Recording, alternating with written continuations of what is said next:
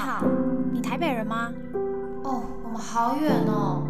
哎，你喜欢看电影吗？走啊走啊，顺便吃个晚餐吧。还是你喜欢 outdoor？我们一起去露营吧。Hello，大家好，欢迎来到交友雷达站，我是 Darby，祝大家农历新年快乐，虎年行大运啦！那我上传的时候呢，已经大家差不多开工几天了，有一点久没有更新。好，总之总之，今天这一集呢，我自己非常期待可以跟大家做分享哦。主题就是刚开始使用交友软体的时候，有哪一些必备心态呢？为什么会很期待？因为我也希望说，如果我一开始使用的时候可以知道这些事情，有人可以提醒我就好了。那在之前呢，我还在碰撞跟厘清这整个运作模式，或者说心态怎么摆，还不太。确定，所以觉得说分享的话会不够饱满。那今天的主题就是教战守则嘛，比较针对刚开始呢在使用交友软体的大家哦。如果是那些高手或者是经历比较多的人，可能就会觉得，嗯，我讲的东西或者是我。用的心态可能不是跟你们是有重叠到的，就是因为玩到后面之后，大家都会有一个自己发展的模式嘛。那我本人呢，感情方面会比较偏保守，所以说在一开始会希望采取这样的做法来保护自己的感情跟感受。那在分享的同时，也可以一起来打破大家一些对于交友软体的迷思跟担心。好，OK，话不多说，我们直接开始吧。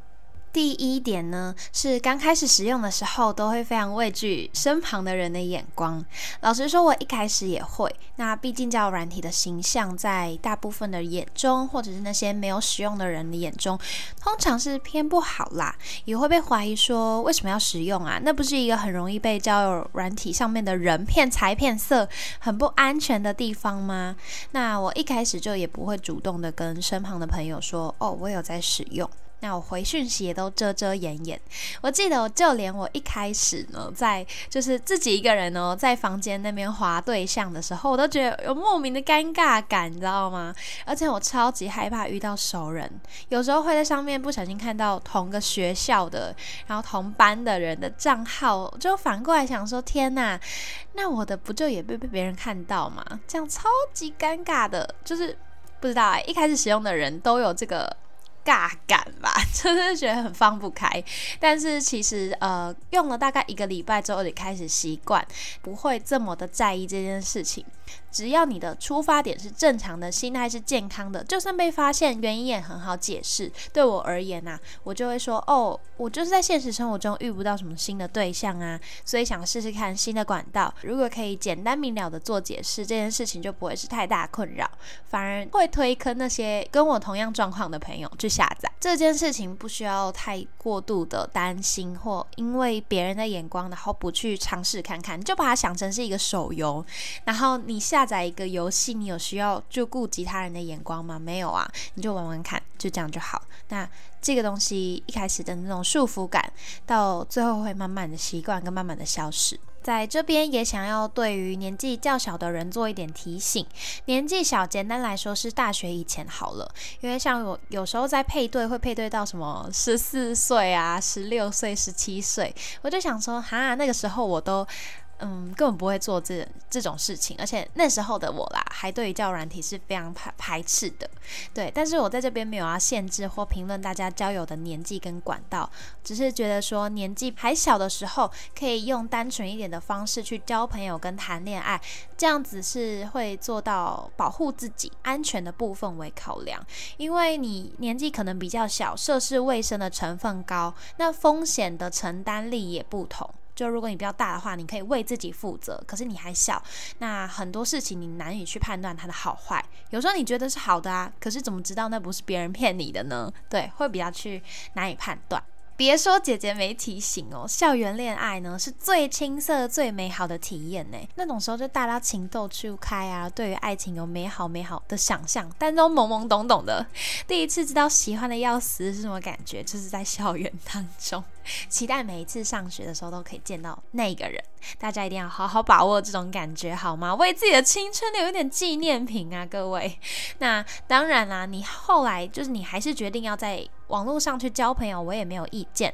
不过主要就是要保护自己的安全为第一准则。现在很多社会新闻，大家可以去看看，去服用一下。好，再来第二点。交友软体上面的人是不是都怪怪的？啊？如果你曾经有这样子的感受，也因此产生排斥感的话，必须要先有一个认知哦，知道大家来使用的目标、目的都不同，会有人跟你一样，有人跟你不一样。那不管相同或不相同，都很正常。有这样子的心态，就是能够不断的提醒自己。什么人都有，你才不会认为说刚开始遇到几个挫败的经验，会是你整个使用交友软体的生涯写照。当然啦，必须说，现在因为交友软体约炮的便利性啊，或者是它门槛低，什么样子的人都能够使用，软体端也不会去管控或检测使用者的意图，所以相较不认真的人就会很多。他们就会以此作为自己的工具来达成目标，所以一推交友软体呢，会沦为约炮软体啊，充斥一些玩咖。这些形象不全然是错误的，那些想要真心交朋友的人就会觉得哈，所以这其实是一个还蛮危险的地方诶。但我这样子，嗯，就我的经验而言啦，我觉得只要认知到这上面的人什么样子都有，就比较不会去觉得不舒服。就很像你活在这个世间嘛，我们每天遇到的人、遇到鸟事跟好事，大家都不知道啊，怎么千奇百怪的事情都有。对，只是说在交友软体上面，我们比较难就是意识到这件事情。不过这个是必备的心态。就举个例来说，我如果是想要发展长期关系的人，那那种约炮的啊，或者是偏色情话题，就不会是我要的人。那我就以为他是怪人，但其实就很像好学校里面有坏学生，坏学校里面有好学生这样子。这里呢，我没有要评断什么叫真的好，什么叫真的不好，因为每个人有自己的价值观跟当下的需求，就是尊重。质量就好，当然不能是那种骗财骗色骗感情的啦。这种的话，我们还是要极力的挞伐。再来第三点，嗯，刚才讲到说，你已经有先辈知识说，哦，这上面人什么都有，之后你要回归到你自己最初的使用心态跟初衷是什么，而且莫忘初衷。在第一集的时候呢，我就整理一些，嗯，在上面会遇到的人的类型嘛。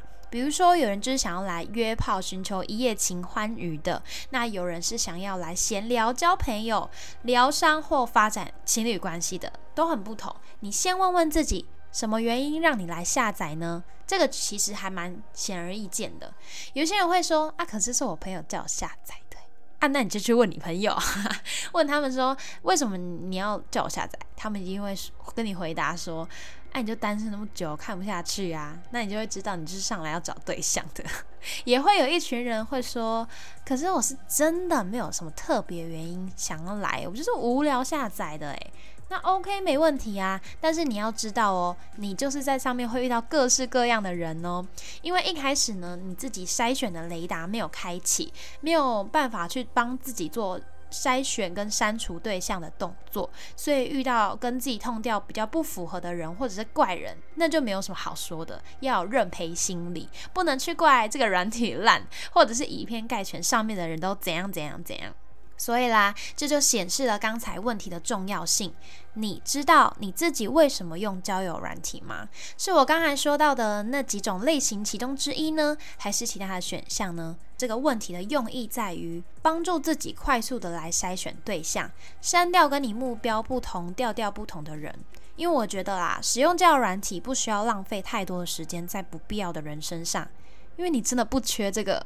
莫名其妙来的朋友，你知道吗？现实生活中的朋友比较真实吧，而且情感的培养也是比较踏实、比较长久的。其实不一定要在网络上交朋友，那你也可以趁机去了解自己使用的目的，在上面想要找的人。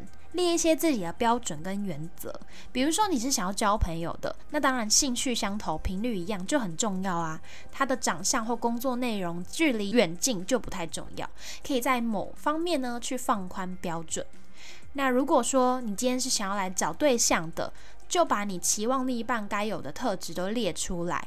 不抽烟、不酗酒、没刺青这种一翻两正眼的东西，可以先列出来，比较好做快速的筛选。可是，呃，其他比较细部的东西呢，还是要靠相处去感觉去培养，不要列得太绝对，不然你很难找对象哦。对，符合你胃口的人会真的少之又少。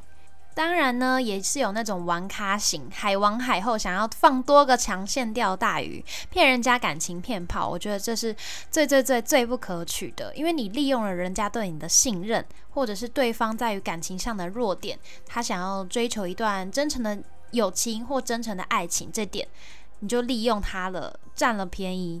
而且是完全出自于你的自由意志，你想要这么做，为了自己的目标而不择手段，这样子去伤害到他人，就非常的糟糕。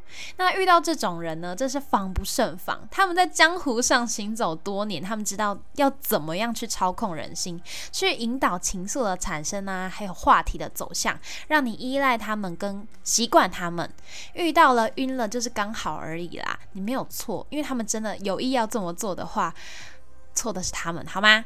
那我们能够怎么来降低自己的伤害呢？来到了第四点，非常非常的重要，这大概是精髓中的精髓。如果你有了它，你的防御力就加一百趴。答案就是一切随缘看淡。你会想说，怎么突然变得这么消极呀？其实没有哦，这是我们保护自己情感的积极作为。那看待交友软体，我自己会怎么样认为？我来举个例子给各位客观听听。比如说，你每天上下班、上下学都走 A 这条路，遇到的人事物啊，或发生的事情，每天都一样，你觉得了无新意。突然，你觉得想说啊，不然我明天来走另一条路好了，想试试看走 B 这条路。那这个念头就是你去下载交友软体、去注册账号的这个动作。在这条新的路上呢，有可能空无一人，有可能有几个路人和你擦肩而过。或甚至来跟你搭话，向你问路。那 B 这条路径其实就像交友软体的存在，是一个你给自己新尝试的机会。而这个机会它是未知的，是随机而且不可控的。没有说你走了这条路，你一定会遇到某个人，或一定会遇到想跟你搭话的人，对吧？套用在交友软体上的话，就是说你不一定使用了，你一定会遇到你想要目标的那个交心的朋友，或者是一个对象。当然啊，如果你有目标的话，也要坚持够久啊。有些人只是试了一次，觉得第一天走 B 路径都没有遇到想要的人，就觉得这条路超烂，直接想放弃。搞不好那个适合的人要在你走第三次、第四次才会出现啊。所以这一切是非常的随缘，你知道吗？如果你真的遇到了，就很幸运；而没有的话，也很正常。就很像没有每天都能中乐透嘛，但你每天买总比你完全不买的几率大很多，这样子的概念。再来呢，第五点，不要得失心太重，这点也是画星号要大家特别铭记在心的哦。嗯，你们可以上网爬文，或者是问问真的有在用交友软体的朋友，他们会不会觉得是共识？我相信是会有重叠的感觉哦。因为一开始大家使用交友软体的时候呢，都会有特别的期待感，觉得新奇之余呢，也会希望遇到一个自己想象中、理想中的对象。所以很常在一开始就交出自己的真心。好啦，其实这就在说我自己的例子。刚开始使用的时候呢，我就像一张白纸，非常的单纯。我觉得呢我真心相待，别人也会以真性情来认真的对待我。我很愿意呢分享我自己是一个怎么样子的人，分享我的喜好跟故事。但是殊不知，在交友软体上的人，并不是每个人目的都跟我一样，或者说他们能够这么坦诚的诉说自己。当时我的朋友就跟我说：“嗯，你其实可以不用这么诚实，你知道吗？”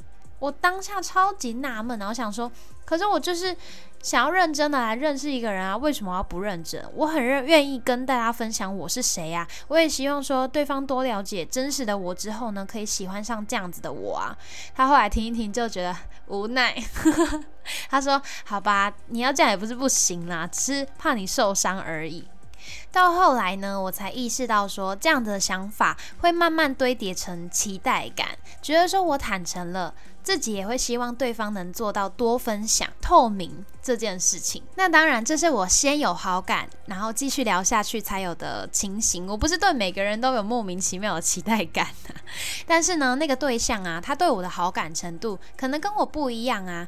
比如说满分十分，他还在三到五分。没有超越网友、陌生人的那种保护范围，而我呢，过热，很快速的投入期待感，那我自己就先冲到七八分，变成很大很大的得失心，会觉得说，为什么你没有跟我一样多啊？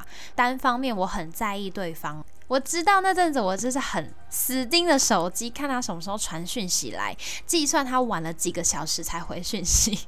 有点走火入魔，而且呢，抓到一点点空隙就会紧追问一些侵略性的问题。但是，但是我要跟你说一个残酷的事实：大家一开始都是放很多线去聊，因为你要去多认识别人，多筛选，慢慢看感觉，这是很正常的。你才会知道说哪个频率跟你更对啊，更适合自己。可是因为我有那个期待感，我会马上在一开始感觉对了，就把其他线都放掉，然后专注在一个人身上。不仅对自己压力大，对对方压力也很大。对于这个对象有那个必会开花结果的期待感，会把他抓得很紧。当他只给你十分之一的回馈时，你也会误判，然后放大。觉得说他明明对我有感觉啊，你看，你看他回我了，你看他说什么，然后你朋友就会说你晕船了，对，就是这个部分。所以呢，不要看得太重，得失心不要太强烈。OK，好的，我们来到今天的最后一点，第六点，跟上一点一样呢，是比较针对找对象的部分。我们有了先前让自己能够缓冲的 mindset，去随缘啊，佛系得失心少的对待，就是要大家不要太快的放感情，分清楚好感跟喜欢的差别。对我而言，好感呢是那种没有太深的情感连接，没有太深的情感基础的清新，而且你可以同时对很多人有好感，这就是你一开始要多聊的部分嘛。你就是有好感啊，继续聊下去，慢慢做筛选，就感觉不错这样。而喜欢的话呢，放到我自己身上，我就会觉得是比较专一、有独特性的，相较比较认真。不要一下子冲得太快太急，那什么时候才可以认真的投入呢？才可以真的喜欢对方呢？重点来了，就是出去见面之后，一切才开始算数。当你们在网络上文字上的了解已经达到了极限，无论是堆叠呃好奇呢，或者是好感等等的，都可以，能够越快出去越好，不要拖。你想嘛，总不可能一辈子谈网恋啊，真实见面相处才算数。趁这个机会，你也可以判断对方有没有心，是不是对你真的有兴趣。因为一段健康的暧昧关系，一定会很希望可以见到真实的人，好想见面的那种 OS，一定常常出现在你们聊天。的过程当中，如果说对方一直没有提出，或者是你问了好几次都用奇怪的理由拒绝的话，也没有另外表示他的积极度，是我就不会继续，因为要见面之后，你才可以看到他的真实的各个面相啊，比如说他说话谈吐的语气，待人接物的方法。自己的价值观跟实际相处的氛围来不来电，还有很重要长相啊，照片真的是太多了啦。至于呢，聊多久见面是合理的这个问题，我觉得一切只是看感觉。我刚开始使用的时候呢，也狂问对方说：“哎，你们之前都是多久会约出去啊？”然后他们的回答都说跟对象有关，有的人一个月，有个人一个礼拜就出去，所以这真的是很看缘分，有没有？又是随缘随喜的部分。见面之前呢，保持一点神秘感跟距离感，不但给自己选择有其他的余地，也让对方感觉到你不是那种太 easy 的人。如果呢，他要在你心里加分，他就必须要。努力付出才可以得到，而你就负责舒服的、随心的去面对这个对象，不要变成压力，轻松交友。因为你第一次见面之后呢，就能判断说要不要再约下一次。搞不好聊天一切都很顺，可是见面发现有致命点，那也很糟啊。不过好险，你一开始没有一头热的栽入，你就不需要抽离的那么痛苦，顶多只是觉得很可惜这样子而已。那如果发展的顺利，又不牵扯那种玩弄感情的正常情况下，恭喜你，两边的对象呢就会变得像是现实生活中认识的朋友差不多了。你们约出去的频率会提高，感情会升温。出门两三次感觉不错呢，就可以开始追啊，或者是呃释放更高的好感讯息。我觉得这种感觉就是差不多到喜欢啦，因为你们已经很专一的只 deal 这个对象。再来的话呢，就告白啊，在一起之类的。好的，以上六点呢，就是我使用交友软体大概八九个月后搜集到的一些用钱心得，让你们可以在使用前听听看会发生的事情，或者是说具备如何如何的心态，可以降低在情感上的伤害。而我自己，呃，从经验中习得最大最大的收获，大概就是看淡跟顺其自然，把看待交友软体这个东西的心态给转变。你不会是这个人的第一次，也不会是他最后一次。